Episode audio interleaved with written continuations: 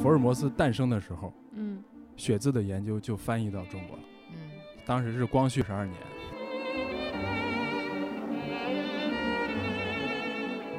福尔摩斯办了二十三年案，华生陪了他十七年。嗯，这个作者啊，莫里斯，他是香港文汇报的专栏作者，然后他不太有名，他的妹妹比较有名，嗯莫文蔚。这是真的是吗？你以为我在胡扯呀？我以为你在胡扯。嗯，我们不要在开头就这样说，让把大家挡走好吗？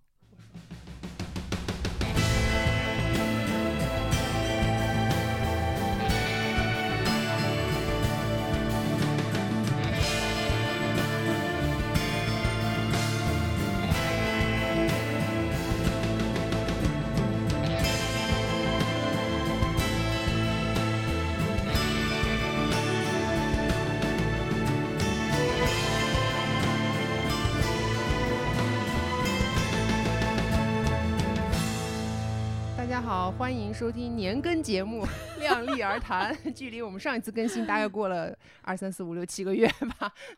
并没有，并没有，不要这样说。快了快了。其实我们我们在五个月前还是六个月前录过一次节目，但是那节目录痞了，嗯嗯，所以今天就准备了五六个月，没有没有，其实因为这两个月我们三个人都是经历了特别多的事情，嗯，就是呃，戴戴在搬家，搬了五个月的家。然后然后我是完全做了一个职业转型，然嗯后嗯，就是开头非常的痛苦，然后不知道老冯在干嘛，我在腰疼，啊，腰椎出问题了。对，然后五一五一我也回了趟家，本来想顺便回家翻一下群众群众出版社的福尔摩斯，结果也根本没有时间。对对，因为我们上一次录劈了的就是福尔摩斯，呃，今天我们要重新录一下，但是可能 不如上次聊得好，毕竟这五个月里面，那不一定，说不定比上次聊得好。我们不要再说五个月了好吗？我们只是五周。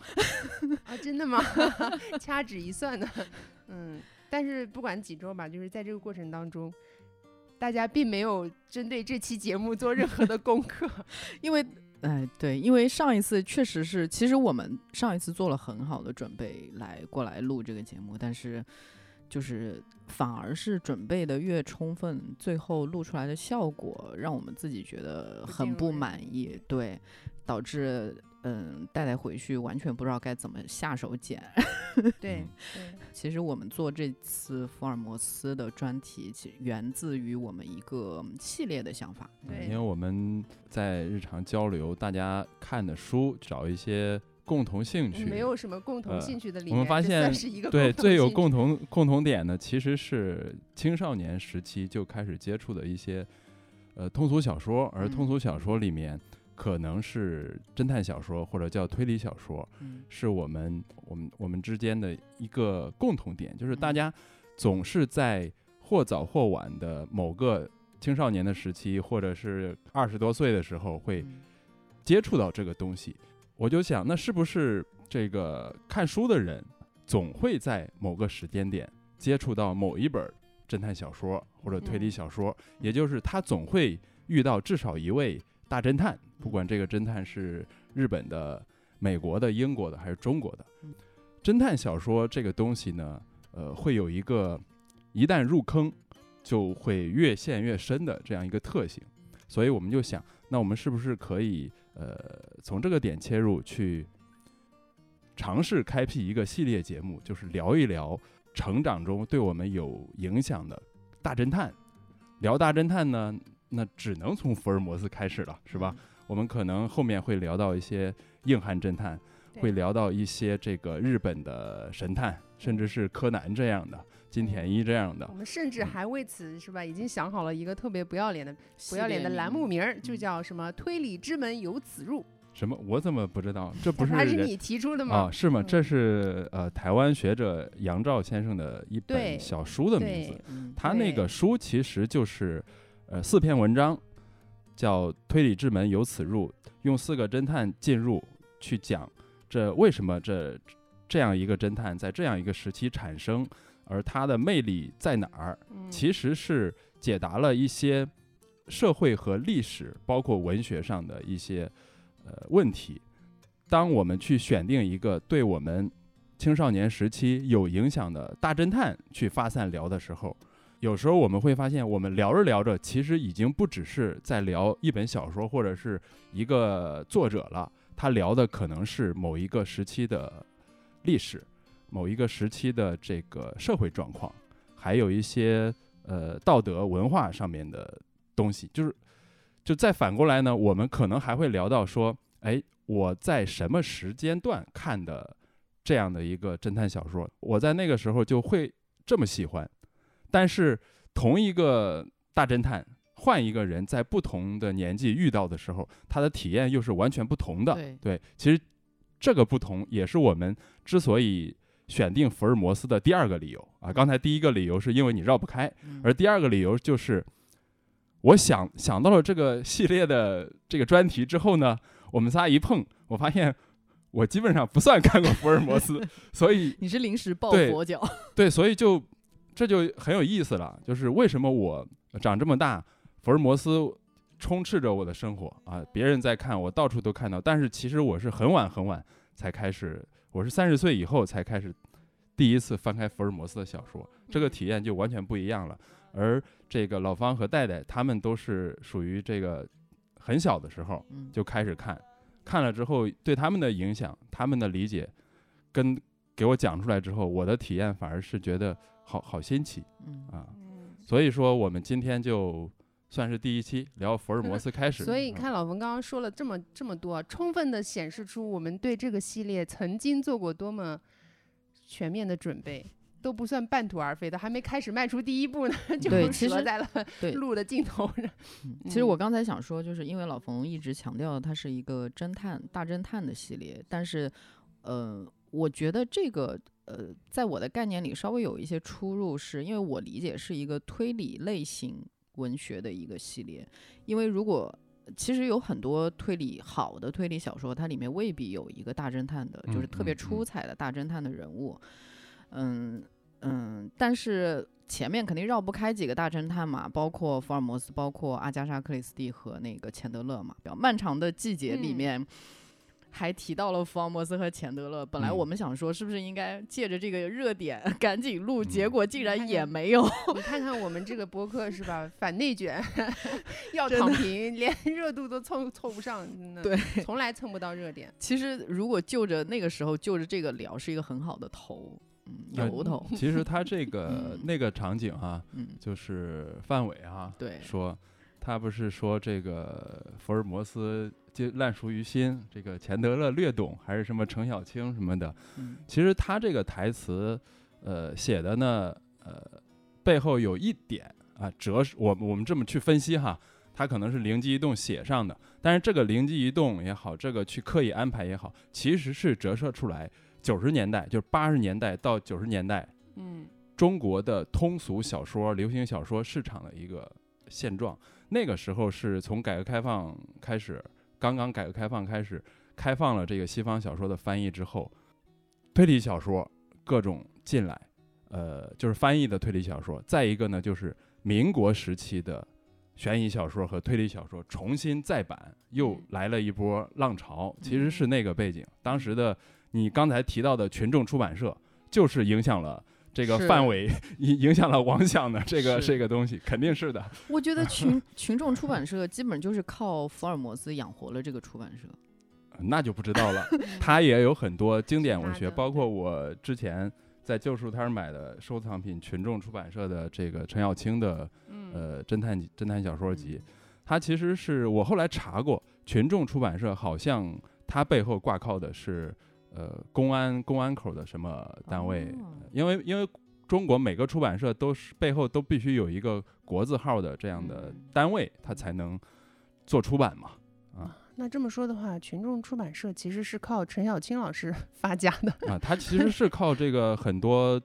就是通俗文学里边呃。侦探、刑侦或者叫公安文学，那个时候对那个时候其实是这样的名字。我们我们刚开始是没有推理小说这个那么明确，一开始叫公安文学，叫什么犯罪啊，叫什么的。推理这个词儿应该就是从日语过来的。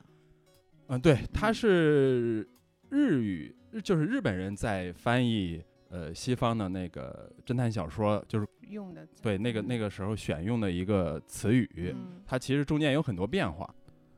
那你们知道那个晚清有一个很有名的小说叫《老残游记》吗？知道刘鹗的嘛，，啊对吧？嗯咱教科书上，中学教科书上应该是讲过的。《他跟福尔摩斯还有关系吗？老残游记》是刘鹗在嗯一九零三年呃发表的小说，嗯他那里边儿讲了老残这个人物，呃，一段游历吧。这段游历过程中，其实是遇到了刑事案件的，啊，他嗯破了一个冤案。嗯而在那个书里面，我当时看了语文课本上的节选之后，我就找来了全册去看，挺喜欢的。它里边有这么一段，说呢，这个有一个官儿跟老残去聊天儿，因为老残帮他破了一些案子，帮他做了一些事儿。这个姓白的这个官员又有其他的事情来找他啊，觉得你很厉害。他是怎么说的呢？他说。老残，你想想，我现在说的这种奇案、离奇的案子，寻常的差人肯定办不了，我是没办法才来请教你这个福尔摩斯的。哦，哎，而且这官员还看过福尔摩斯呢，福尔摩斯这四个字就是现在我们看到的福尔嗯摩斯这四个字，嗯至少说明了呃俩事儿吧？我觉嗯得，那个时候这个名这个姓白的官员是不是看过福尔摩斯不好嗯说，嗯但是至少能说明以福尔摩斯这四个字流行的这个人物，嗯很多人已经听说了。其实嗯他即使没看过，他肯定知道。他能够在对话里面这么轻松的去聊出来，说明他已经是一个至少在知识界识字的人里面认知上是达成共识了。嗯，这代表了神探，嗯是吧？？很能破案的一个嗯人物形象。嗯这个事情是一九零三年。嗯，你看，距离福尔摩斯血字的研究发表才多久？一八九六年，一九零三年。那是不是狄仁杰那些都是在那之后出现的？呃，狄仁杰是高罗佩写的，那嗯是那是另外一一个系统了。就是他他是侦探小说，在发展了很多年之后，嗯啊，二十世纪应该是我记得高罗佩写应该是在是在中国一战、二战的时候，在嗯二战的时候，嗯三几年啊，他研究他是汉学家嘛，他研究中国，然后写那些小说呢，其实只是我们印象中会觉得狄仁杰是一个唐朝的人物，嗯他的故事是唐朝的，会有一种认知，觉得啊这是很早的一种侦探小说，但实际上是二十世纪，呃，荷兰人用西方侦探小说的方式结合一些中国的公案小说，而且它不是用中文写的，嗯嗯其实它是在那个传统之后的，嗯，而且是很久之后了。说回来哈，就是当福尔摩斯在一九零三年这么已经开始变成流行词儿的时候，其实那个时候中国已经有有好几个人都开始翻译福尔摩斯的小说了。嗯嗯就在记载上哈，一八九六年福尔摩斯诞生的时候，嗯血字的研究就翻译到中国了。嗯当时是光绪二十二年，这是这个学者考证的。在英国留洋的嗯中国人，边看报纸边翻译。不，他还不嗯是，他是一个在当时一八九六年，其实是洋务运动、戊戌变法的那个嗯时间。当时其实翻译国外的呃报纸、文章和书籍本身是一个潮流，就嗯洋务派的人士呃专门会做这个。嗯而且你像那个当时那个《时务报》，呃，康有为、梁启超他们的报纸就专门干这个，所以最早的这个叫张德张坤德的人翻译的福尔摩斯，就是发表在《时务报》上面。他发表的这个小说，呃，起的名字叫什么？歇洛克科尔沃斯笔记。其实我们还有一个嗯、去聊这件事的一个由头，就是我们前几期有一次节目里面提到我们小时候看的书，对对 对，是因为这个原因。对当时是吧，在座的三四个人里，只有老冯一个人没有看过福尔摩斯，而选择了什么十六岁不哭。十，七岁不啊七岁不，哭十七岁不哭。对，然后那个时候我跟大家分享了，就是我其实是在三十岁之后，我突然意识到，我在十三四岁时候看的福尔摩斯，对我呃三观形成产生了巨大的影响。嗯嗯，对我跟大家分享这件事，而且这个这个事情是我自己也十分的意外的。嗯，就是我可能在中间的十几年，只是顺着自己的这个就是体验或者说潜意识去呃在往前走，但是并没有觉察到这这些影响来自哪里。嗯当我真正觉察的时候，我发现哎，竟然嗯 是因为这样一个虚构的人物。嗯嗯，所以嗯，当我把这段经历说出来告诉大家的时候，大家其实是觉得，尤其是老冯是觉得非常的新鲜，所以他在。呃，现在年近四十的高龄，再去第一次看福尔摩斯的时候，他其实完全无法体会那个感受了。嗯，一般呢，我们会说年轻的时候、小时候嗯。受到某一类小说的影响，嗯。嗯，要么就是一种呃，比如武侠小说这种，它的类型特征非常明显，就是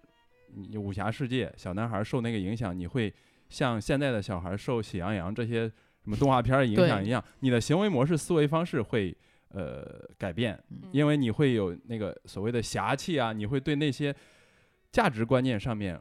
的理解，嗯。就灌输到这个幼幼小的心灵之后，会对你将来的性格有影响。比如看武侠小说，从好的方面来讲，那有人说，哎，我懂得了什么是公平正义，什么是嗯。这个讲义气，是吧？嗯那从不好的方面，你学总是想着打打杀杀、杀人放火，是吧？嗯出门跟人一言不合就想动手，嗯，对，这都是对青少年行为模式的影响。但是呢，呃，我会觉得，哎，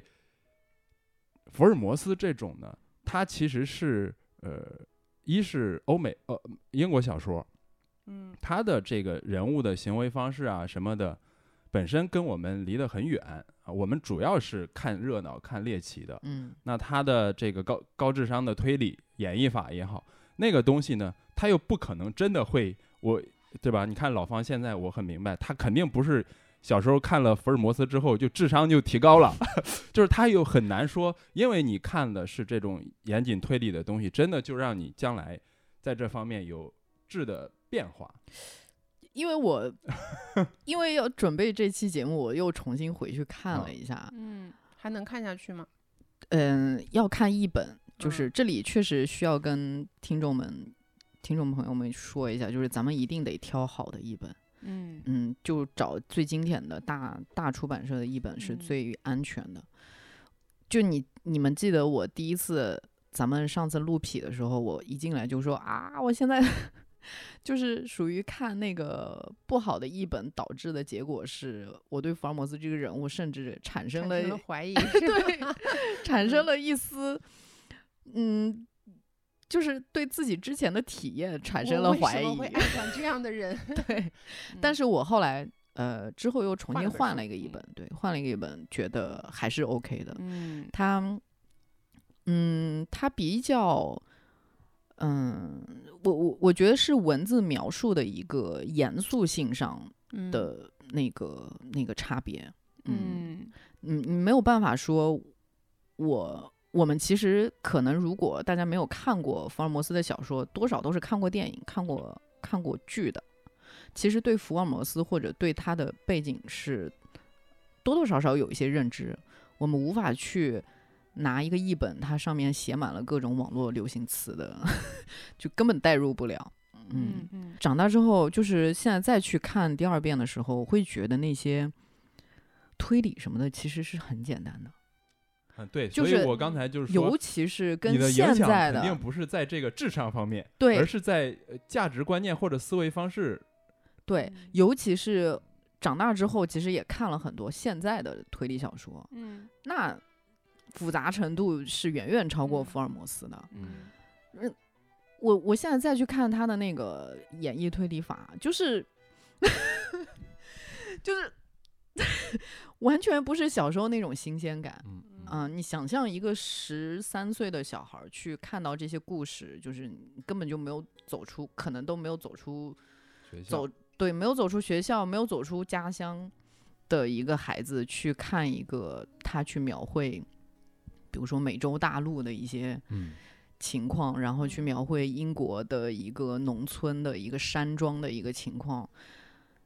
我只能是用我就是呃那个时候强大的想象力去与这些故事连接，嗯。啊、那种体验是现在完全没有办法做到了的。我相信老冯现在看这个的时候，也是这个，就是你没有办法因为那些东西而受到很大的震撼，或者说是印象深刻。啊，你是指那个推理演绎方面？就是他小说中描绘的那个世界，哦，那个、呃，其实确实没有太多的对，触动，嗯因为你已经就这么说吧，呃，我去揣测哈，你就就拿我看小时候看武侠小说嗯来做对比来讲，你小时候看这些个这个这个小说里面描写的那个世界是一个陌生新奇的，而这个陌生新奇就是前提就是因为你没有走入社会，你对社会上的人情世故也好，或者是呃天文地理也好，是吧？自然环境也好，社会环境也好，城市环境也好，你都不了解，你获得的都是一些零碎信息，然后你在呃福尔摩斯里面你了解的看到的伦敦，伦敦郊区农村怎么样，然后那个是他给你的新鲜感，在小时候是有的，因为他把你非常微小的一些经验给你具象化了，然后嗯就是你的强大想象力嘛，是基于你了解很少，然后福尔摩斯那个柯南道尔给你写了一些之后，你一下子想象就开阔了，所以很有吸引力。嗯但是你让我现在去，比如我我我上个月去看福尔摩斯的，我看的版本是诺顿注释版，它有非常详细的注释。这个注释包括三个部分，一部分是图片，它直接去展现了当时的伦敦，就是它叫做呃女王的伦敦长什么样。就比如说福尔摩斯写到的相关的故事，这附近的真实的场景是什么样的，他会把当年的照片找出来，还有当时历史时期的一些呃社会状况，比如说这个呃女性的衣着，呃男人这个戴的礼帽、用的手杖大概是什么样，他的注释会很详细的去讲，去像知识类的告诉你。第二类注释呢，就是他对于呃柯南道尔当年创作的时候，他这个这篇小说最初在哪儿发表的，发表的时候和后来编辑的可能呃版本上有哪有没有哪些调整，后来收入集子里面，其实都是一些知识性的历史资料了。那第三类呢是最有意思的，第三类就是他们号称是全球福学研究会的这个成员啊，他这个书的主编就是贝克街小分队的成员，这是他们的称呼啊，很有意思。他们这个第三类注释就是，他把福尔摩斯这个整个整套小说里面出现的人和事，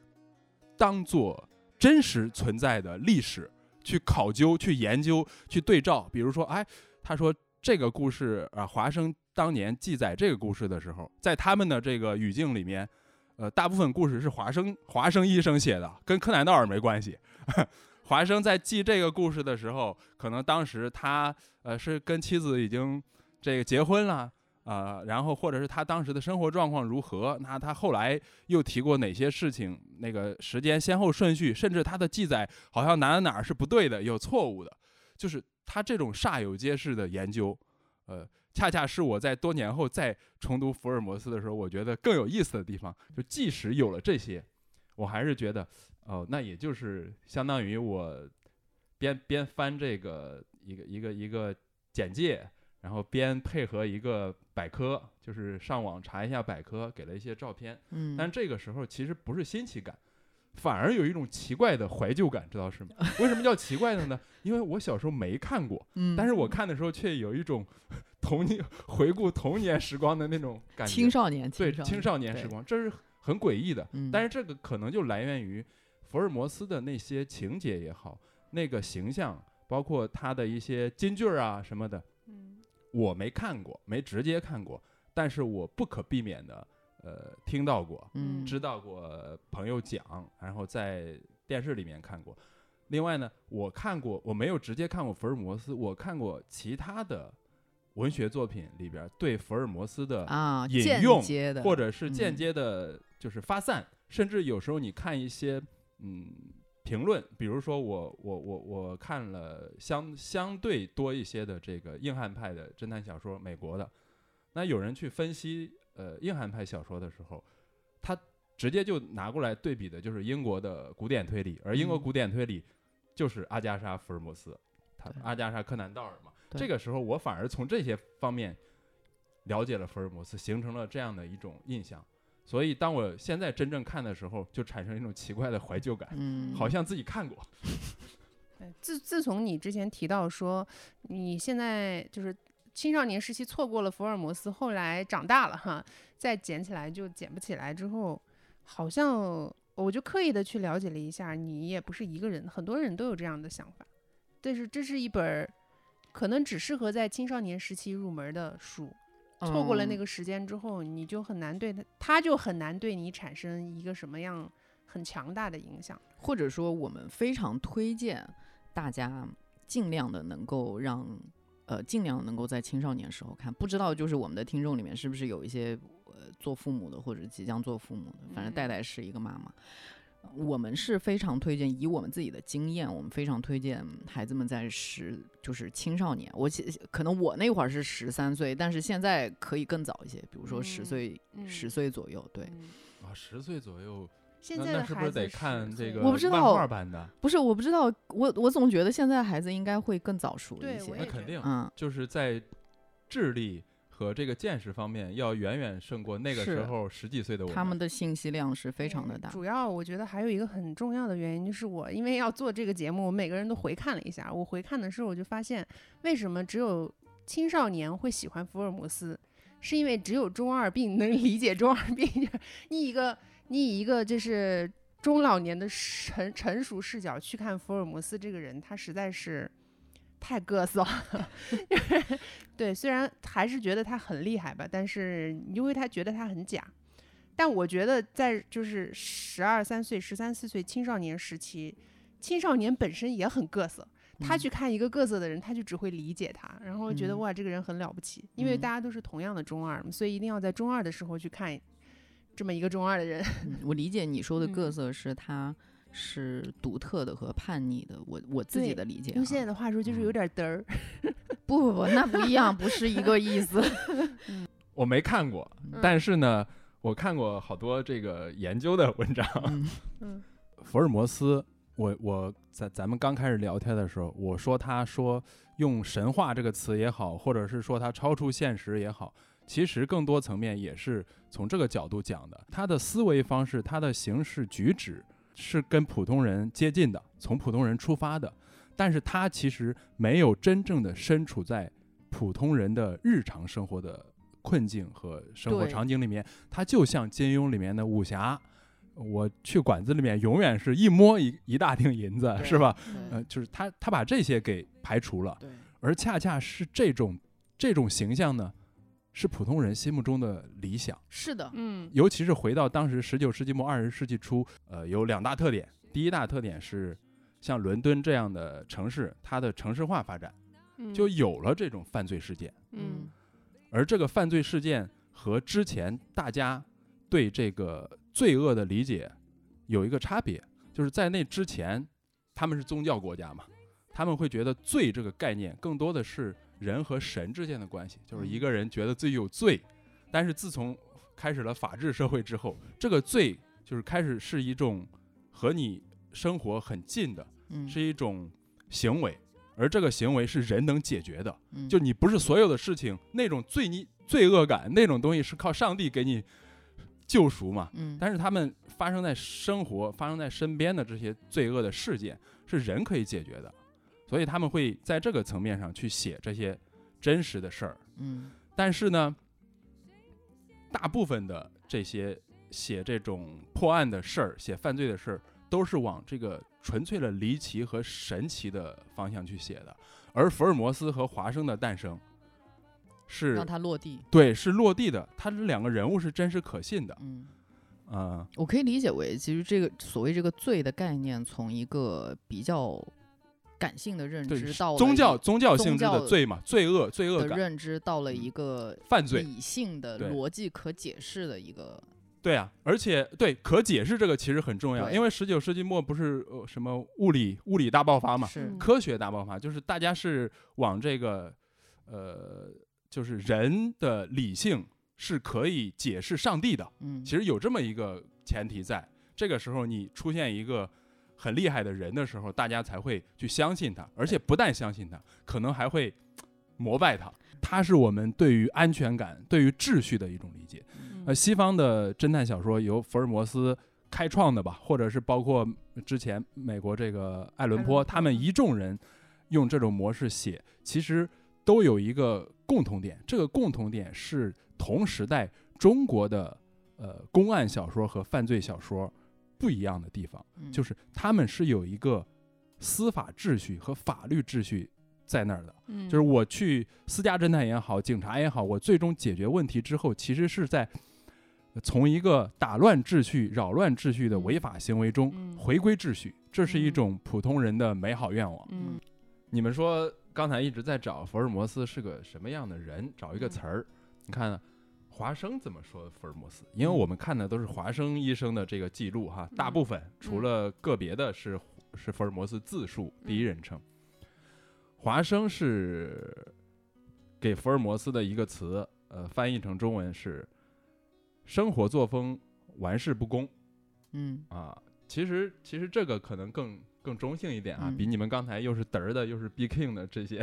我觉得玩世不恭这个词更恰当一点嗯啊。嗯你们知道柯南道尔自己怎么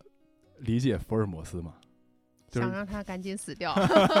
对大家肯定都听过这个一个很有名的八卦，是他写到应该是写最后一案之前哈，就是更就是新压力多对大呀？他因为更新，因为 嗯呃不耐烦不想写了，所以嗯去写了这个福尔摩斯下落不明或者死嗯掉这样一个结果这是一个大家都知道的八卦。嗯然后我前天看这个福学的研究，嗯贝克街小分队他们他们找到一个文献，是福尔摩斯晚年的时候写写自传的时候，柯他来南道尔还 福尔摩斯是福尔摩斯？Sorry Sorry，你看这个就是福尔摩斯的影响力肯定比柯南道尔大，对，是吧？在你在你看在伦敦旅游都去这个贝克街，嗯没有人去找柯南道尔的故居。去找柯南道尔的故居的人，大部分都是去递刀片。对柯南道尔在传记里边，嗯他有这么一段话哈，我觉得挺有意思嗯。他说，首先他先澄清一下，他说我不愿意成为忘恩负义的人。嗯破折号，福尔摩斯在很多方面都是我的好朋友。如果我有时对他感到厌倦，那是因为这一个人物本身不允许存在光亮或阴影。他是一台计算机器，除此之外，任何附加的人物塑造都是画画蛇添足的。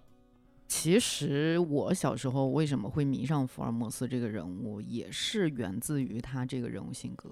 他给我的启发是我突然发现，原来一个与众不同的、不去遵守，他一定程度上是个叛逆的人，他和普通大大部分人不一样。因为华生是一个就是相对，呃，传统传统或者嗯说是相对普通正常的，对正常的普通的人人的人一个形象，嗯对，嗯，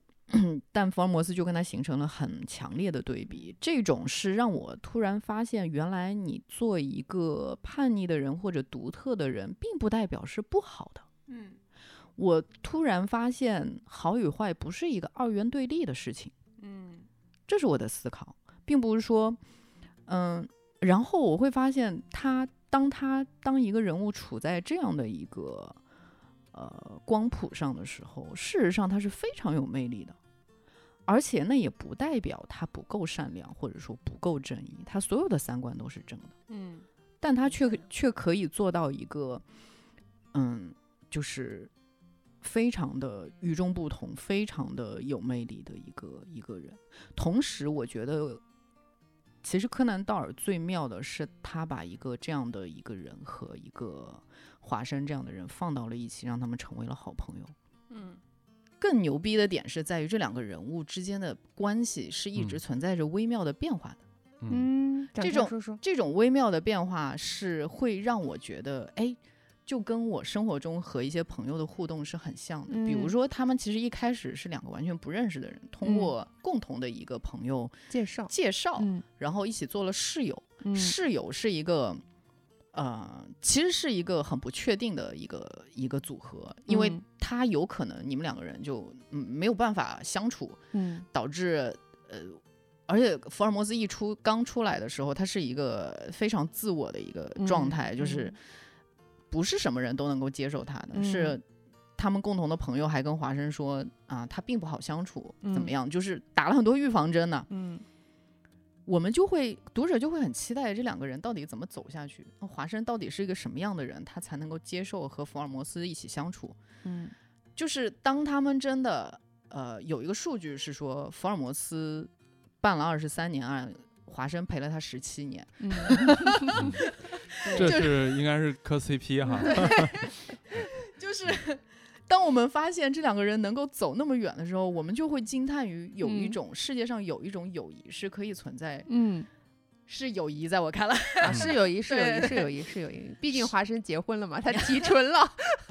可不竟。然柯南道尔竟然 嗯在第二个小说里面就让华生结了婚。嗯，所以说柯南道尔写的时候，他很纯洁的，就是友谊，是吧？社会主义兄弟情。但我一直会觉得说，福尔摩斯在第一次见到华生的时候，他就已经能看得出来，华生是一个外表不咋地，比较胆小，但内心充满了冒险精神的人。所以他选择了这个人做自己的室友。你想让他那么通臭屁，过通过他自己的演绎推推理是吗？对，你想 像他这样臭屁的人，如果这个人就是打眼儿不合眼缘的话，他根本就不可能同意跟这个人合租。他其实嗯也没有穷到说我必须谁都可以跟我做。哎，说到说到这个点，就有一个很有意思的点，嗯就是、其实很多人去翻福尔摩斯的财政状况到底是怎么样的，说嗯他一开始没钱嗯，住租那个房子，嗯完全是瞎扯，他其实是收入颇老有。钱了的，我从来就没有看到过他穷的样子。从一开始嫌弃的时候，也没有那么的嫌弃，嗯就是因为华生是个老好人形象嘛，对他，啊。你因为我现在突然想想，我觉得他这个好人真的是太好了，他有这样的一个室友，竟然都没有任何厌恶的，没有哪怕一个厌恶的词儿都没有过，就是觉得这个人很奇怪，但是都会去试图了解这样的一个人，所以华生也很也很招大家的喜欢，就是因为从这个层面来说，他不是一个普通人哦，这普通人做不到他这一点，难怪他能跟福尔摩斯成朋友，本质上他们其实是一类人。对哎，那你还记得你第一次看福尔摩斯的影视剧的形象，嗯，他呃符合你小时候想象的福尔摩斯吗？我觉得卷福就是非常非常的符合。嗯嗯，那个时候可能是零八年还是一零年，一一年、一零年、一零年吧，一零年、嗯一一年那个时候，嗯，卷福那张脸一出来，就觉得啊，就他，为啥？人家原书里面应该没写过福尔摩斯脸的长度啊。对 你这个黑的真的是，我觉得这个选角绝妙的点是在于他长了一张一看就格格不入的脸，嗯就不好相处的脸。对，就不好相处，是嗯真的不好相处。嗯就是他的那个拧巴，呃，与众不同，就是对。但是我看过一些这个，就是最早他在杂志上发表福尔摩斯短篇故事的时候，当时的一个插画家，呃，给这些故事做的插画，嗯那里边的福尔摩斯其实跟卷福的是有本质差异的那种形象，那个形象相对更，呃，更雅一点，嗯，呃绅士，虽然对更绅士一点，呃，虽然抽烟斗啊什么的，但是嗯。他还是把自己收拾的很符合社会大众的标准的，只是他的行为是比较怪异、与众不同的，呃，说出来的话有时候让人摸不着头脑，但是他的外在还是一个绅士。嗯，你说到这个是挺有意思的，我觉得是在一一零年前后，可能是主流的审美都有变化了，大嗯家已经不会再去，可能对于特别传统的那种，反传统。对，反而是喜欢更加不一样的东西。其实那个时候，好莱坞是，比如说《加勒比海盗》，其实这个角色他已经跳出了传统审美了。嗯然后在那个之后，其实小罗伯特·唐尼和裘德·洛的那个嗯大侦探福尔摩斯是嗯在卷福那个剧之前的。对，对，事实上小罗伯特·唐尼也已经跳出了之前很绅士的，对，嗯已经是离经叛道了。所以在那个时候，再加上英剧的那个卷福它的整个故事其实它放在了非常现代的一个环境里面，而不嗯是以还原小说为、呃为为前提。所以，当那个很超现代的福尔摩斯放到面前的时候，我们其实已经无法接受，本身身世就已经违和了。所以当时卷福出来的时候是非常的新鲜。对，那我我自己最喜欢的两个版本，一个是刚刚说的，就是卷福那版的，太厉害了，我觉得编编剧真的是献上我的骨灰。嗯，还有就是他最早 BBC 的那版，就是杰瑞米布莱特演的那个，那版本是完全忠于原著，甚至他的台词就基本上没有，就把小说里的字扒下来，用演员来演绎出来，包括他的选角，包括服化道。嗯，跟原著是一模一样复刻的。嗯嗯，所以你如果是原著粉的话，你一定从这里面挑不出任何的毛病。再加上他的主角儿就是杰瑞米·布莱特这个人，他本身个人的经历和福尔摩斯又很这个人物很像，就一比一还原的这样的一个演员，所以这两个版本两个极端反而是我最喜欢的。嗯，我嗯觉得你就其实简单来说，就是英国人拍福尔摩斯，美国人拍福尔摩斯，它就是两条两条路。嗯美国人是不可能像英国人那样去拍的，他也拍不到英国人的那个高度，对对对，因为英国人对于这个人物的珍惜和热爱是超出了他们就对他们而言就是一个国宝。嗯他们是不可能在福尔摩斯这个人物身上有半点马虎的。美国人他做不到英国人那样，他只能去另辟蹊径。其实我觉得推理演绎法，如果从特别客观的角度，它颠覆性非常的强。他做了一个性转，嗯而且呃，可能他的案件改编就故事改编本身已经非常非常的大了，但是这种性转，只要他的故事是成立的，我觉得他不算、呃很难讲他是失败，但是他可能就是不招人喜欢，确实是。他完全嗯可以抛弃原就是福尔摩斯这个招牌。但是你想啊，如果是一个女性的福尔摩斯和女性的华生放在面前，我还是会觉得很新奇哦，我还是会觉得嗯有意思哦，可以尝试哦。嗯，当然这个就是个人嗯感受，个人感受。对对对对，嗯你是不是老冯？是不是啊，都没有看过？基本演绎法，不是哦推理演绎法。我我看过那个卷福的，看过一些。嗯其实我当时会有这么一个想法，就是一百年怎么讲，对一百年前那些案子呢，就嗯像老方说的，他在逻辑的严密上面，或者是轨迹的这种程度上面，嗯其实是相对呃落后的。嗯，因为我对们我们现代观众已经见的太多了，嗯那我就想，哎，你还拍那些案子，还是这俩人，我看你怎么玩怎么编嘛。但是它很有说服力，而且又好看。嗯我发现一个问题哈，但是我不知道对你们福尔摩斯的粉丝来说，这是不是个问题？福尔摩斯就从来没有调查过，呃，伦敦最著名的连环杀手呢？开膛手杰克。吗？对我当时一看这个资料，福尔摩斯和开膛手是活在同一个年代、同一个城市，福尔摩斯肯定得知道，他为啥不查呢？嗯或者反过来说，为什么华生就没有把这个案子给记下来？哎，这个这个问题我可以回答你。啊你看华生每次他在写一个案子之前，他都要铺垫一下，我为什么现在才提这个案子，是因为他可以讲了。他办了很多案子，而且不乏什么惊世骇俗的大案，但是我他妈都不能说呀。所以今天这个哦案子呢，是我在得到了福尔摩斯本人的应允之后，终于可以讲了，好开心啊！就你说的那个，应该是在他那台不能说的 卷宗里边儿，进入到他的世界里面，这很合理，对吧？嗯就是不能说，就是福尔摩斯，我们俩肯定查过，这案子太大了，这事儿是吧？警方没弄明白，我们怎么能胡说呢？弄明白，但我现在不能告诉你，它中间牵扯到你确定了太多的。福尔摩斯弄明白了吗？对，这是这是另外一个角度，就是如果站在作者的角度上考量，他怎么写呢？这个案子没结，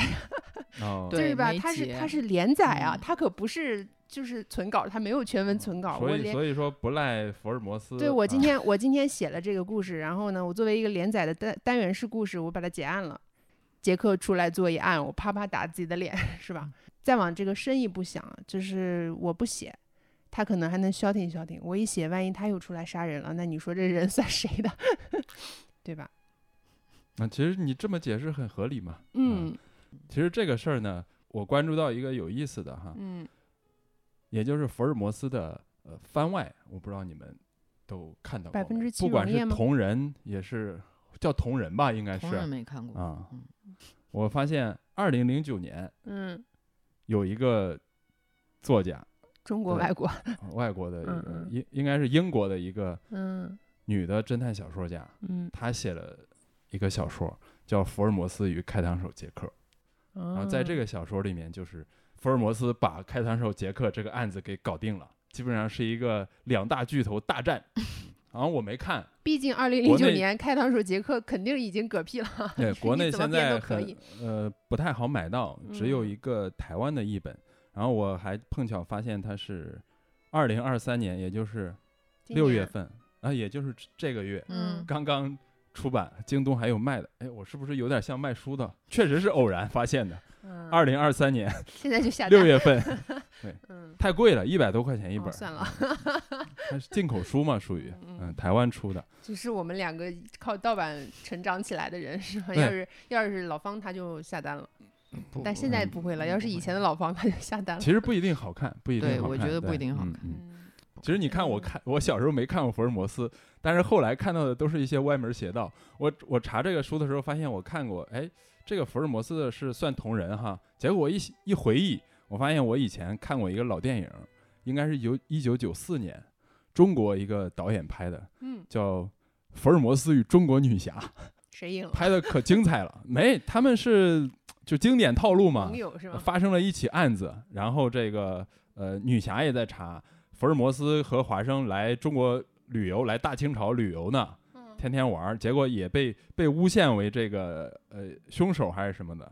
就展开调查，碰头了之后，俩人就握手言和了，开始对付大坏蛋，拍的挺奇葩的，反正什么乱七八糟段子，就是它是一个喜剧喜剧悬疑片，对，就是会把这个福尔摩斯和华生，呃，除了当做智力超群的呃神探形象拍之外，他会用呃中国人的这种看洋人的视角，把它当做丑角儿滑稽来拍。你想想，就是这个，就是你想想陈佩斯演那个太后吉祥那种片子，啊就是他是因为那个九十年代的宫廷戏都是那种调调嘛，然后就加了两个老外，而且我查了，那两个老外确实是老外演的，因为当时很多老外是中国人演的，嗯，不是老外是不是老外演？不是一看就能看出来的吗？好像有的看不出来啊，有的我小时候我就我是看不出来的。二零二零年，当时出的一本新书，我看的，这个这个是绝对的致敬，嗯，它叫《神探福尔字摩斯》。嗯，啊，他这个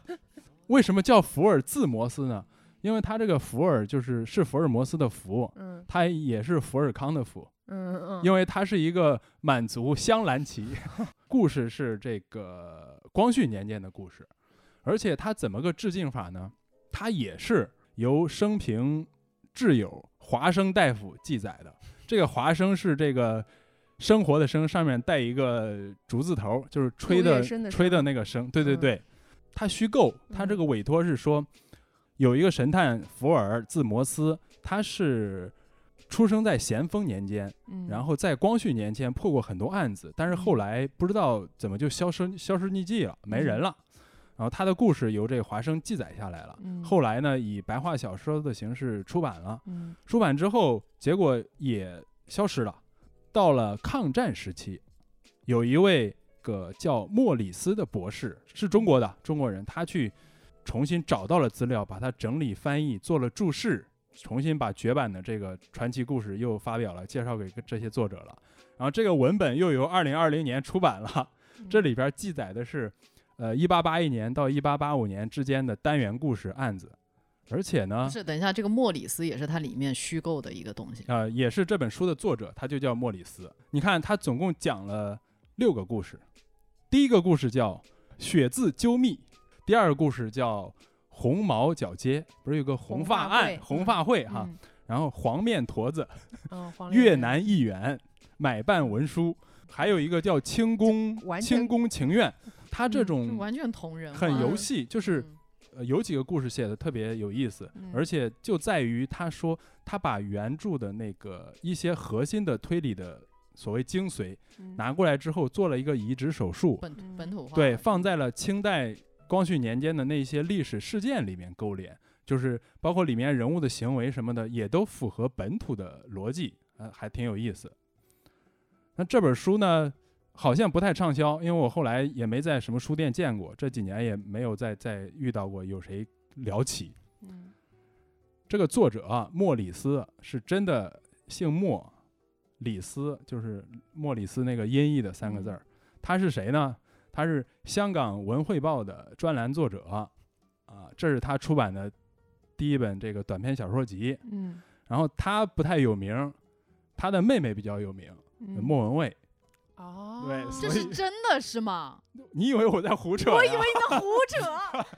这是真的，这是莫里斯，一九六五年这是，我们今天聊到香港最大的八卦。他在群里说的时候，我真以为这是胡扯的。对，人家是这个剑桥大学学法律的，然后平时搞翻译。我觉得我们说回书嗯本身吧，就是，嗯，为什么是柯南道尔写出了福尔摩斯和华生？其实我觉得这是一个很值得聊的话题，就是，嗯，可以从柯南道尔他本人的经历，嗯嗯，然后可以从他，比如说我自己的感受，我为什么觉得青少年去看他很好？嗯首先是因为，嗯，他的小说里面没有任何没有几乎没有少儿不宜的东西。对，这个是所有看过的人都可以这样去下结论的。然后，第二是他的文字描述和他的他的文字描述非常的清晰，没有任何呃，对，没有什么特别生僻或者说特别特别让人难以理解的一些东西。口啊，对，嗯对，然后他其他对于整个当时的环境和呃有必要的对于人物的呃生平或者说在故事背景上的解释，其实是非常的真实。这个其实源自是嗯，源自柯南道尔他本身是写历史小说的嘛，他其实哦对于对、他对于当时的那些，比如说战争啊，或者说嗯。是、呃呃美洲大陆的一些情况，其实是非常的了解，嗯。导致他能够把这些东西非常清晰的在在福尔摩斯的各种案件里面去去运用运用，然后让这这两个人物栩栩如生，就是让这个世界就是完全是是，非常的真实，嗯。嗯。嗯其实叙述者华生是他这个小说呃真实感营造真实感很关键的一个，甚至是根本。嗯。因为你你这么想哈，就是他首先是假托了一种叙述方式嘛，啊，我是华生，我有一朋友福尔摩斯，然后我怎么怎么着，然后看到福尔摩斯怎么着，他整个这个叙述过程其实是，呃，我觉得是这个小说一是成功的关键，二是它也是一个创始性的，嗯，它开创了后来无数模仿它的，呃，这种类型文学也好，甚至是呃文学小说、纯文学小说也好，都会用这种方式去叙述。嗯华生在一篇故事的开头说了一段废话，啊，这个废话是说，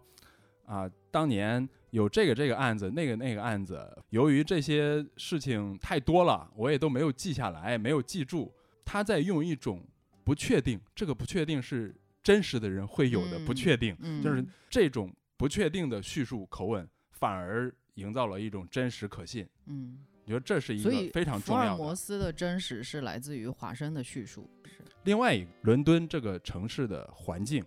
几乎是完全写实的，它对所有的案件是可考的，是的，就是啊，这条街的哪个屋子哪个房间，可能嗯除了福尔摩斯的住址是是是没有的，其他，大部分都有。啊。现在有有，现在有，嗯是个景点儿。嗯。对，这种真实环境应该也是一个原因，我觉得。我现在会有一些理解，为什么当时的老百姓就觉得这个人物是真的，对，而不不是说当时的老百姓，就是我们在第一次看的时候也会相信这个人物是真的。对，因为它里边儿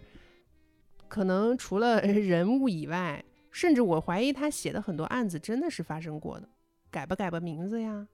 你就像开膛手杰克，是因为他没有结案。那会不会他写的你还把你的说法当真了呢？因为我我还专门去查了一下，嗯福尔摩斯故事相应的就涉及的相应的历史背景，比如说蓝宝石之谜，嗯是在维多利亚时期，它涉及了南非奥兰治自由邦的政治环境，当时盛盛行的探矿热潮，就是它嗯是有类似这样，还有一个是空屋奇遇，反映了当时心理学和催眠术在民间非常流行的这样的一个潮流，所以人们对于神秘现象就特别的好奇。所以我突然觉得哇，它作为一个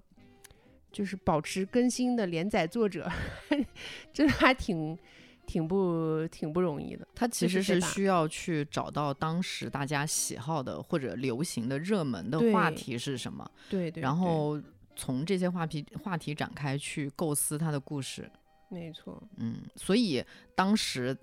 大家喜欢喜欢看他的连载也是有原因的嘛，就代入感很强。如果是这样去构思的话，然后其实可以说一下，就是译文，其实英文原版对我们就是只是如果是四六级的水英语水平的话，它还是挺难的。但是我记得之前你嗯看、你看过那个研究，就是说柯南道尔的英文，就是他的他他的用词非常的精准，导致他的翻译的损耗很小。前面之前看那个诺顿注释版的时候，有一篇呃序言是约翰·勒卡雷写的，就是那个郭将的那个作者，嗯间谍小说之父嘛，号称。嗯。他说读柯南道尔文字的时候，一开始会有有一点点失望嗯。啊，没有华丽的词藻，嗯，是。没有文字游戏，没有吸引人的哲学洞察啊，最多说出来一些呃英国的俚语是吧？嗯。话 那个柯南道尔喜欢用俚语来嗯。总结、人物的对白和场景的描述之间完整的一个完美的互动。他说这种写法应该是无论翻译成任何其他的文字都不会有所减损，对哦因为你这种叙述是朴实明确的，嗯，你没有用受翻译的没有用呃哲学的词汇，没有去探讨这种的深嗯奥的，对，就嗯是因为语言和语言之间的抽象概念、诗意的叙述，其实在翻译的时候会有呃歧义，会有损失，会有偏差，而他这种叙述就反而是你理解很精准，能够换起来。而这个呢，他说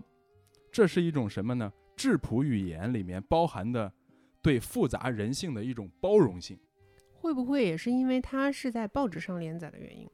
呃，这个应该是一个原因，嗯，但是你想象一下，他是不是这么想的？是因为在报纸上写，呃，在这个杂志上写，所以他才去这么写。是是报纸还是杂志？杂志，杂志是吗？嗯杂志嗯，但是还得看，比如说，比如说我要在故事会上投稿，完了我写特别跟这个杂志格格不入，好像也不太。你就比如说现现在我们在公众号上写文章，如果你用一些什么很高深的晦涩的词，在公众号这样的阅读环境里边儿是很不合适的。我觉得这不是一个因果关系吧，它嗯其实是，嗯，它正好是擅长这样的写作方式，然后放在杂志上很受欢迎。它不一定说我是嗯为了在杂志上放，所以我选择这种写作方式。嗯不好说，因为我没嗯看过他其他的作品，这个只能问他了。对，只能问 他了。对，嗯因为我看了一些那个呃福学的一些研究，嗯，他就说那个那个叫什么滨海杂志还是什么杂志嗯，海滨杂志吧，？sorry，一样的，滨海和海滨不差不多吗？海滨杂志，对，嗯海滨杂是个志天津的杂志，对，天津海滨大道。嗯，就是海 海滨杂志，它其实一开始并没有，并不就是福尔摩斯的受欢迎程度是远远超出这些杂志嗯，呃编辑的预期的，也当然也超出了柯南道尔他本人的预期。所以说，它不是一个说我一开始说，呃，它其实一开始放在杂志上连载也是一个尝试嘛，嗯结果就变成了一个现象级的一个东西。对，嗯呃，杂志它跟杂志的这个关系，其实最好的体现就是他写最后一案嘛，嗯，让福尔摩斯这个落入了悬崖，对吧？嗯，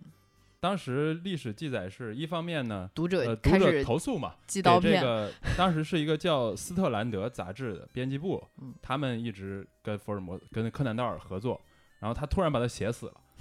然后就收到了很多投诉信。呃，其次呢，投诉只是一方面，他损失了两万个订阅量，掉粉就，是 掉粉。这是怎么 怎么掉粉是杂志的是呃叫什么销售量对，订阅减少，订阅了减少两万，就是嗯咱小时候看，就跟那什么，我们《明报》那个时候，金庸写对写写武侠小说，卖他的嗯报纸嘛，卖明报嗯，那不是靠订阅量嘛？嗯但是我们也知道，那个时候订报纸、订杂志，其实呃绝大多数是因为某些内容你选择嗯订一个杂志，并不是因为这个杂志的所有内容你都喜欢嘛，这是最普遍的情况。嗯。所以当时，呃，因为福尔摩斯的连载，而去订阅，咱们倒推哈，而去嗯订阅斯特兰德杂志的，嗯。可能就是两万个订阅量。嗯，因为你突然写死了，也就是你不写了，那我就不订你的杂志了，退订了。嗯至少至少两万对。个，嗯。嗯、这个影响就是这个杂志社基本上快倒闭了，就是几经濒临倒闭。嗯然后福尔摩斯自己，呃柯南道尔自己也收到了很多投诉嘛，有人直嗯接说砸玻璃，我看的这个论文里面说，一位女士在给他写信时的开头说：“你这个畜生。”可能这个段子后面就演绎成了什么寄刀寄刀片啊、寄子弹啊什么乱七八糟的。嗯我我我记得我小时候看到最后一案的时候，我也伤心的不行，就是那个哎，时候已我是体经验不到这种我完感觉了。没有这个我现在体验也没有办法体验我没有这个体验，因为最后一案是在这本书的正中间，我知道后，面还有他是在正中间，但是因为那个时候我对于福尔摩斯这个人完全上着迷上头了嗯啊，嗯上头了，着迷了。然后我无法接受他死掉，嗯，然后考虑过他不还挺好的。会死的嘛，因为后面还有那么厚。我靠！我几岁？我我我就是完全跟着跟着故事在走。然嗯后我记得群众出版社那套书，嗯它在呃，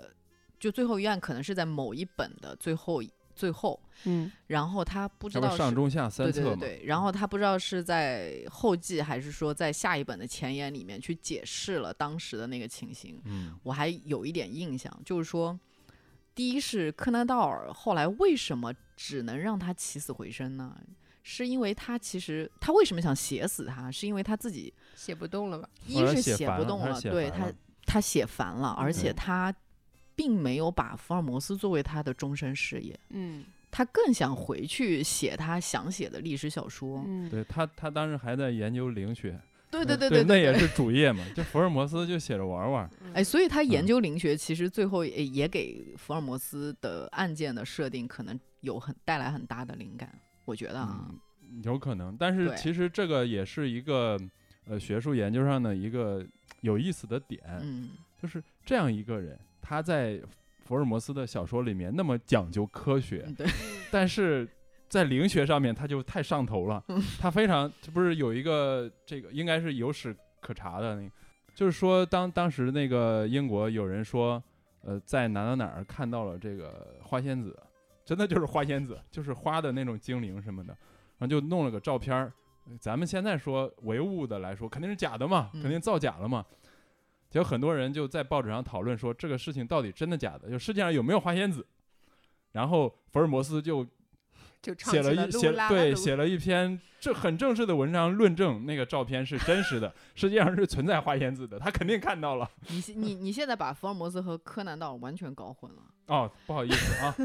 我现在很想是一个 Word 文档，然后用 查询去修改一下他所有的福尔摩斯。那我还重说一遍吗？嗯，重福尔摩斯就是柯南道尔，柯南道尔嗯就是福尔摩斯好，的，嗯福尔摩斯信灵学。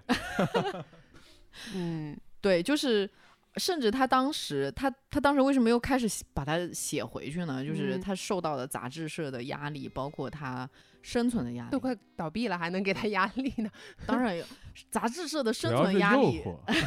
对，嗯，柯南道尔他可能就是写福尔摩斯给予他的那个收入也是最最丰厚的。当然，对对嗯所以说他在在哎是不要跟钱过不去嘛。嗯，而且而且他那个时候好像是我忘了是他的家人，但是是哪一位家人，具体是哪，可能是他的母亲，甚至都骂了他，啊就是 就是他你把我的摇钱树写死了。不不不，嗯是是是因为喜爱福尔摩斯这个人物，就是对他给他写信表达了不满，嗯，嗯，所以 对，那么挣钱的一个孩子，你让他死了。对，柯南道尔嗯不写福尔摩斯之后，他其实是有兴趣干其他事儿，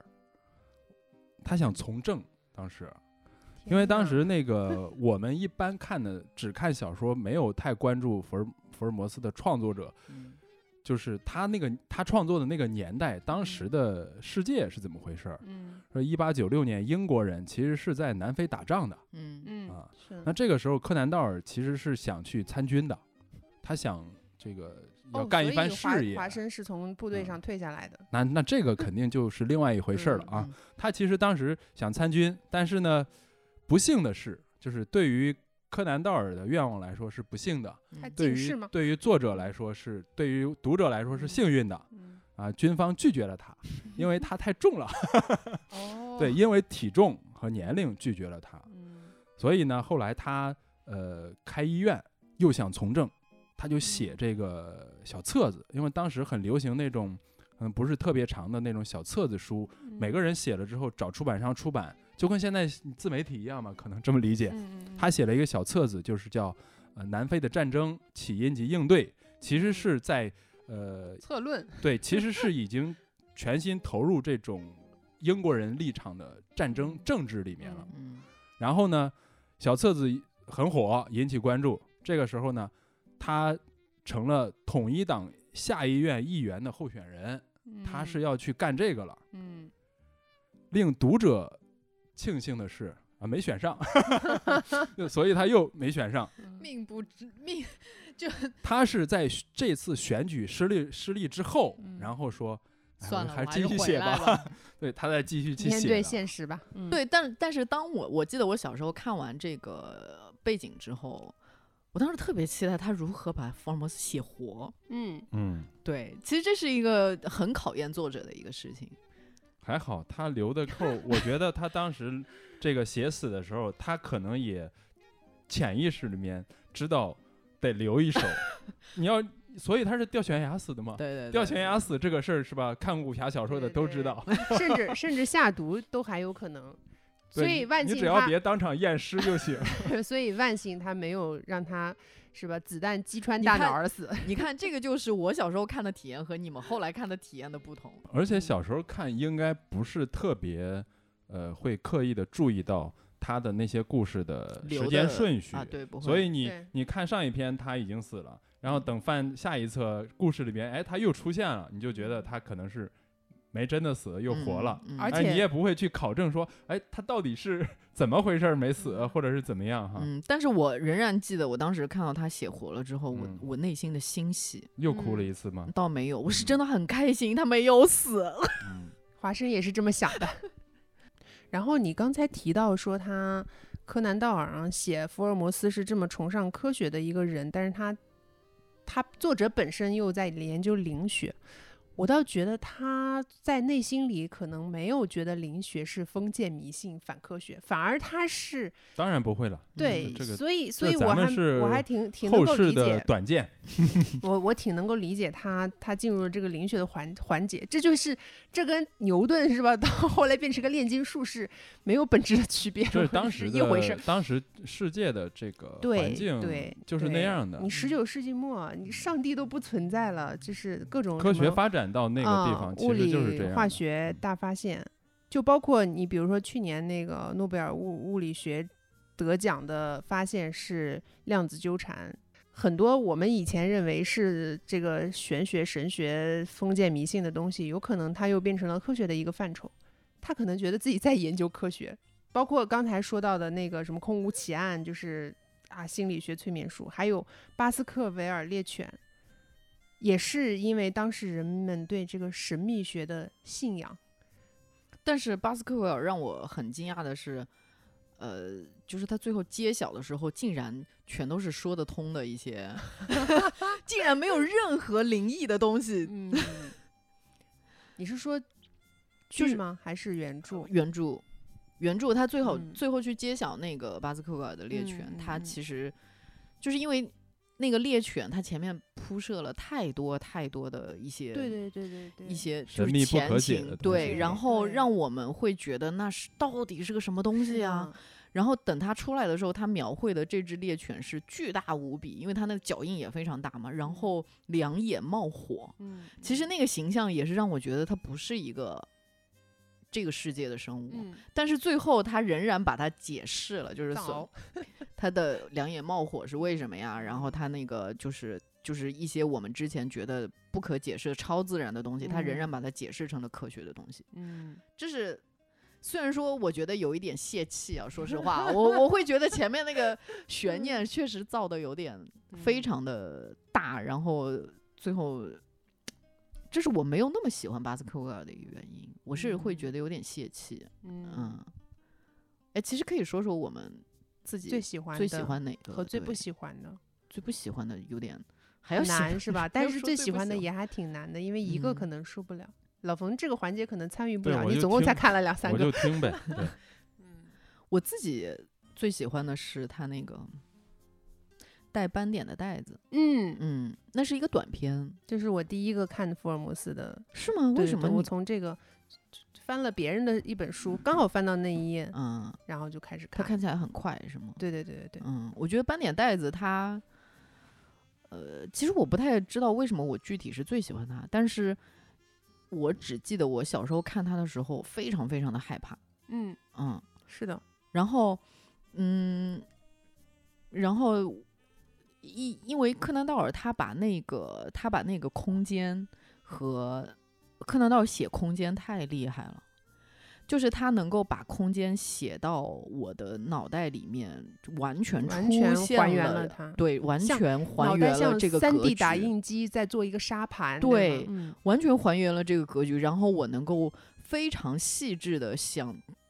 想象出来它每一个就这个房间的每一个嗯布置和这个、这个房间隔壁什么状况，然后它中间的那个洞是怎么样的，然嗯后最后是如何实施了这种犯罪，嗯就是这种，我觉得这种才是让我最害怕的东西，因为它太真实了。对对，嗯而且他这个犯罪手法真的很妙。确实，你真嗯的，你在在此之前，你怎么会能想象到，你可以训练一条爬行动物嗯去？我们要剧透吗？在这儿？这无所谓了，一百年了。嗯，对，而且而且中间最重要的一点是嗯他专门描写了这个继父很喜欢和吉普赛人打交道，然后把嗯那个吉普赛人经常搞一些奇奇怪怪的动物在门口走来走去的那个氛围写的特别的到位，嗯就是嗯整个那个气氛就烘托起来了。对我嗯我说到柯南道尔写空间的那个嗯厉害之处，我就想起巴斯克维尔里面有一幕，就是呃有一天华生就发现管家每天晚上都。点着蜡烛去某一嗯个房间，然后嗯去打，不知道跟谁打招呼，对然后他在那里就精准的描绘出了说那个房间的窗口是对着哪里？山庄的某哪一个地方，嗯然后嗯那个地方也也有一丝灯光，嗯，我靠，那个环境就立刻在我的脑中而且浮现，而且整个就是他在描写巴斯克维尔猎犬那个山庄那个荒原的感觉。对，哇，我这当时是别说去过了，就是连见都没见过，但是你脑子里面完全能够想象的出来。嗯，直到后来看了两版我很喜欢的剧，他拍摄的那个和我想象的没有差多少，嗯，就觉得哇太厉害了。不是我的想象力厉害，是他描写的真的就是描写的厉害，所以说大家对这些对这些的理解其实是差不多的，没有太大的出入。嗯。嗯你说的那些都是我很喜欢的，我没有不喜欢的。哎，我补充一个我觉得比较特别的吧，就是那嗯个跳舞的小人，嗯嗯嗯嗯嗯，这是完全的技术流。密码 对，一个跳舞的小人，还有一个是马斯格雷夫仪式。啊，这个我有点忘了。呃，我一说你肯定就知道了，就他通过太阳和橡树之间的那个角度，嗯然后他支了个木棍儿，什么太阳穿过两个橡树之间叭叭叭，啊最后啊找到的是一个过气宝藏，就是某个朝代的钱币。嗯，但是已经也没什么，我没记错的话也没什么价值了。但是为了嗯这个没有什么价值的东西，就是发生了那么多命案。就嗯这两个故事，是真正能够体会到福尔摩斯技术流那一挂。虽然其实嗯他每个故事都很技术流，但是这两个呢是逻辑加科学的实真实技术流。嗯。对，但其实，如果你要说技术流，我觉得恐怖谷它就是一个纯本格的一个故事，嗯它是一个密室杀人的故事。我为什么说它本格，是因为我本人并不爱本格。哦然后我在看那个故事的时候，我会觉嗯得啊，有点，就是有一点太硬核了，啊，嗯嗯嗯。然后我甚至中间有一些他的硬核的描述，我会我会我会走神，嗯。但是我最终知道他仍然就是，嗯，他他确他确实是一个就是非常非常本格的嗯。一个、一个故事，然后他最终讲的是一个无间道和极恶飞道的一个黑帮的故事，嗯嗯嗯，嗯，就很有意思。我觉得它嗯。每一个故事都能，就起码四个中篇啊，都是有截然不同是的截然不同的风格。是的。嗯然后还有一个给我留下了很深刻印象的，是一个不起眼的小短片，叫《三个大学生》。嗯为但是这个一直给我留下很深的印象，是因为你一直在提到的，就是福尔摩斯这个人物他本身所体现的人文关怀的那个精神。这个故事最后的一句话就是，呃，希望你们能够从哪儿摔倒就从哪儿爬起来，让我看看你们能飞得多高。哦，对，有那样的一个人，竟然他在鼓励一群大学生，嗯。就是这个案子，因为他是明白这个案子对于这些学生的意义非凡，他嗯们可能会因此失去掉前途，所以他破了这个案子之后，还要去鼓舞对方不要以这个为阴影，你们还能飞得更高，嗯就是让我觉得哇，他其实是一个很会关心别人的人那。此刻我我觉得老冯把福尔摩斯和柯南道尔搞混是有原因的，就是 在这种点，我觉得福尔摩斯就是柯南道尔本人的嘴替。有可能吧，对毕竟不认识柯南道尔。哎，嗯然后其实可以，我不知道大家知不就是听众们知不知道，可其实福尔摩斯还是有原型的，对不对？啊，对嗯我我看过一些资料，说是嗯他的他在医学院上学的时候，一个老师老师还是同学？是老师。他老师嗯我终于嗯来了精神，来到了我的环节。啊，没有，我都是这个吃这个别人嚼过的东西嘛。我当时就想，哎呀，这样一个人，他有这么多的知识，然后他的思维方式又是这样的，是不是柯南道尔就是这样一个人，所以他才能写的？这是一个最简单的推论。嗯然后后来查资料就发现，他是有一个爱丁堡皇家医院嗯啊实习的时候，他有一个导师，这个导师叫约瑟夫贝尔啊。这嗯个人呢，当时就是在上课的时候给学生讲医学方面的东西。医学这个东西，你去诊断或者是找解决方案，我们可以理解成它有时候有点像一个推理过程，因为你面临的是一个复杂的人体的嗯系统，它哪里出问题了。它有哪些症状？你要顺着症状去找，它可能是什么原因，然后怎么解决？就是嗯他，我们从从局外来看是这样一个过程。嗯然后他就说，这个他的这个导师经常是能够从非常细微的一些小的特点啊，别人都注意不到，或者是别人你把把这个放到特点放到别人面前，他也想不出来什么，但是他能够去推导出来很惊人的结论。嗯好多年之后，他毕业，他离开那儿之后，给他老师写信，他就说：“呃，你就是福尔摩斯。这个我的这个人物其实是归功于你的。嗯，好想知道这个老师是什么反应，有回复吗？老师，老师，老老师说你才是福尔摩斯，因为你了解他嘛。你全家都福尔摩斯。我我是这样各色的一个人吗？啊、嗯，我说当然也有其他学者认为他只是其中一个，因为我觉得他是肯定是一个灵感。对灵感或者启发，哎，大概我要写这么一个人，但是你想，随着故事越来越多，一个人物形象会越来越丰满，他赋嗯予他的特征肯定会越来越多。对你像还有也还有一个学者也也被认为是他的一个来源，呃那个人是那还那个人那个学者的推论是他是这个人当过，嗯，反正就警、嗯。跟警方合作的那种医生，嗯。仵作那那这个可可能会呃更合理啊，推论上面，嗯。因为福尔摩斯写的东西很多是医学和犯罪嗯相关的这嗯些东西。嗯，我们把福尔摩斯作为我们这个推理之门如是由此进系列的第一个讲，其实挺有难度的，太难了，不知道没进去呢，你就讲啥？太难了，就 主要是正敲门呢。对，主要是这个太太有名了，就是能讲的其实大家也都讲，而且我看了那个诺顿注释版之后，我才发现我不是一个福尔摩斯的粉丝，因为我从来没有真正的研究过，他们是真的在研究，而且就是你说的胡编乱造的东西，他们也会好好的去研究，然后用另外一套胡编乱造的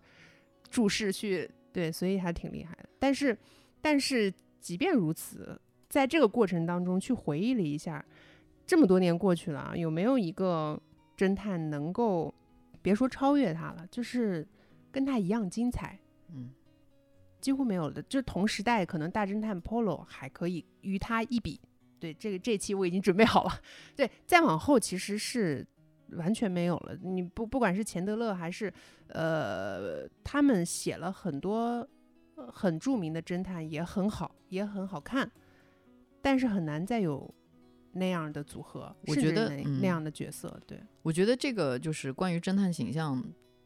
到底有没有福尔摩斯这么精彩，我就又可以回到我们之前对于这个问题的聚焦，嗯就是哪怕后面仍然有非常有魅力的侦探，嗯但是比如说 Polo，我嗯，我会觉得比不过他。是不是，我会觉得他是一个老头儿。对，然后比如说钱德勒，他写的是马洛，他是一个中年人，而且是很很丧，就是、嗯，马洛其实跟福尔摩斯应该年纪差不多吧，比福尔摩斯大点儿，这性格不一样。对性格完全不一样。嗯，从人格魅力上来讲，哈，对，嗯嗯，然后但是所以像福尔摩斯的这他的成功之处是他在于说，就是或者他的年龄辐射的往下辐射的更广一些。嗯嗯，就是年纪更小的人可以去嗯看。都我我觉我难以想象说一个十几岁的孩子去看马洛会有共鸣。嗯，嗯，所以如果只是抄，只是去 copy 这个组合，可能真的已经不好使了，因为这种套路有一个开天辟地，也仅此一个了。你再去还原也好，还是去参考也好，如果不像阿加莎那样在故事上面去开另外一个天地的话，那就就嗯不太会成功了。对，我觉嗯得这个其实倒推回去，还是因为柯南道尔他对于，呃，在柯南道尔之后的所有的侦探形象或者推理小说，难免都逃不出他这个套路，他这嗯个对于侦探的这个呃塑造的这个套路。对，所以说，这个其实反而说明了钱德勒他的珍贵之处。独行侠是吧？对。其实就是你要从这个角度去讲呢。嗯呃，如果说我们拿钱德勒的马洛，呃，嗯英汉侦探和呃柯南道尔的古典侦探福尔嗯摩斯做对比的话，他我们从这个角度是两个人物形象啊、不一样了。那人物形象不一样，首先是呃国家不一样，呃嗯年代不一样，然后那也就是面临的社会状况嗯和呃我们叫时代精神是不一样的，就是那个时嗯候的人是一种什么状态，它其实是和社会历史是那个处境相关的。你嗯你没有办法去，其实我的观点是这个东西，呃，它是纯粹的主观，纯粹的喜好。你你说，呃，我觉得马洛这个形象没有福尔摩斯精彩，没他那么喜欢，嗯、也好。你说他比他更牛逼也好，这个其实是一个主观的嘛，嗯、但是我们要去做对比的时候，有意思的地方，嗯、其实是一人物上面的不同，可能折射出来的是我们看到的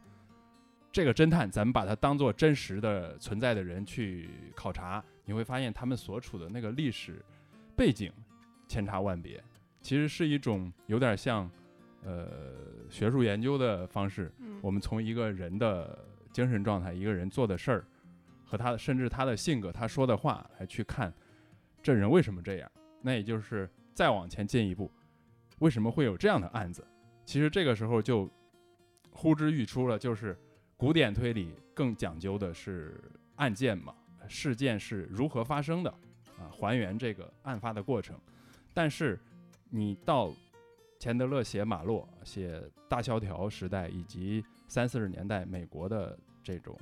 大都大都会犯罪，那个时候其实呃一个事件是怎么发生的这个事情，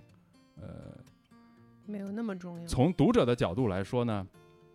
嗯，只是看点其中之一。从嗯作者的角度来说，你还能写出什么花？就是轨迹这个事情，其实是呃套路也好，轨迹也好，它是一个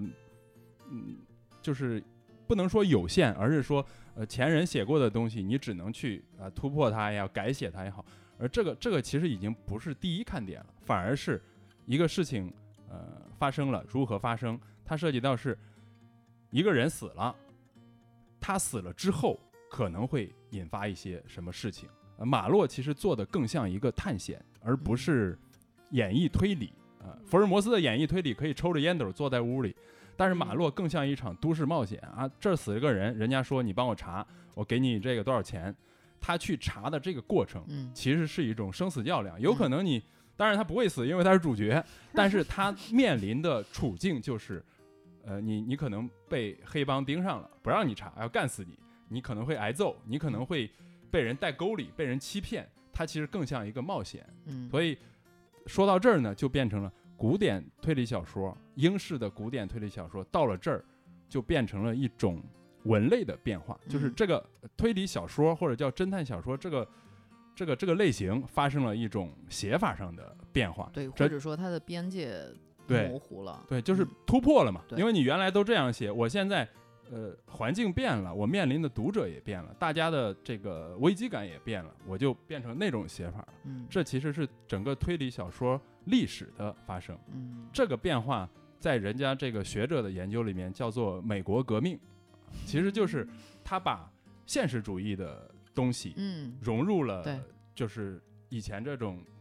这个古典时代的推理小说里面。对，嗯所以反而让推理小说这个很类型化的文学，它变得更严肃了。对啊，所以钱德勒就对给他的最高评价就是钱德勒，呃村上春树说钱德勒的这个东西已经超已经进入了经典文学的殿堂，而且它影响了很多呃所谓的纯文学的创作。对，呃，那反过来，我看这个小说的时候，看钱德勒的时候，我我做过刻意的对比，当然我只纯业余哈，从读者的角度，钱德勒跟海明威到底有没有相似之处？他是更更跟海明威进入了下期预告是对吧？我们又进，我们又 带出了一期预告，是吗？因为因为因为海明威的呃很世界闻名的标签也是硬汉的，他这个硬汉不只是说他人硬汉，呃，而是他的写法上面。我我第一次发现说这个钱德勒可能呃是不是跟海明威呃有点啥？我嗯指的有点啥是这个嗯他的作品上面，因为他们是同时期的作家嘛，是因为他在呃有一个案子，有一本有一本长篇里边儿，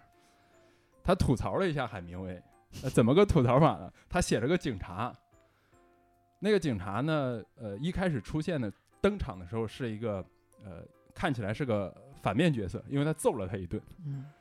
他为啥揍他呢？因为那个人一出现，就钱钱钱德勒写的马洛，就马洛是一个嗯嘴很贱的人，嗯那个人一出现，他就叫他叫，哎呀，你来了，海明威。那人说他妈的谁是海明威？然后从这个写到这儿开始，他一直叫那个警察叫海明威。然后那警察的问，到底他妈的谁是海明威？然后他就说，海明威就是一个天天满嘴什么什么，但是怎么怎么，反正来了一段吐槽。嗯我看见你就想起他了，就是类似这种。嗯然后我说这肯定不是没有来由的吧？我就开始研究，其实他们是有一些同时期文学的影响。文人相亲，文人相亲。嗯 所以我觉得王想不认识钱德勒是就非常符合。就即便是在九十年代，侦探侦探小说在中国盛行的时候，嗯这嗯，嗯，钱德勒的影响要远远低于哦，那是的，那肯定的，他是非常的。他当时的小书翻译过来的非常非常少，应该也就是几本，而且封面都包装成了跟他原来调性不太一样。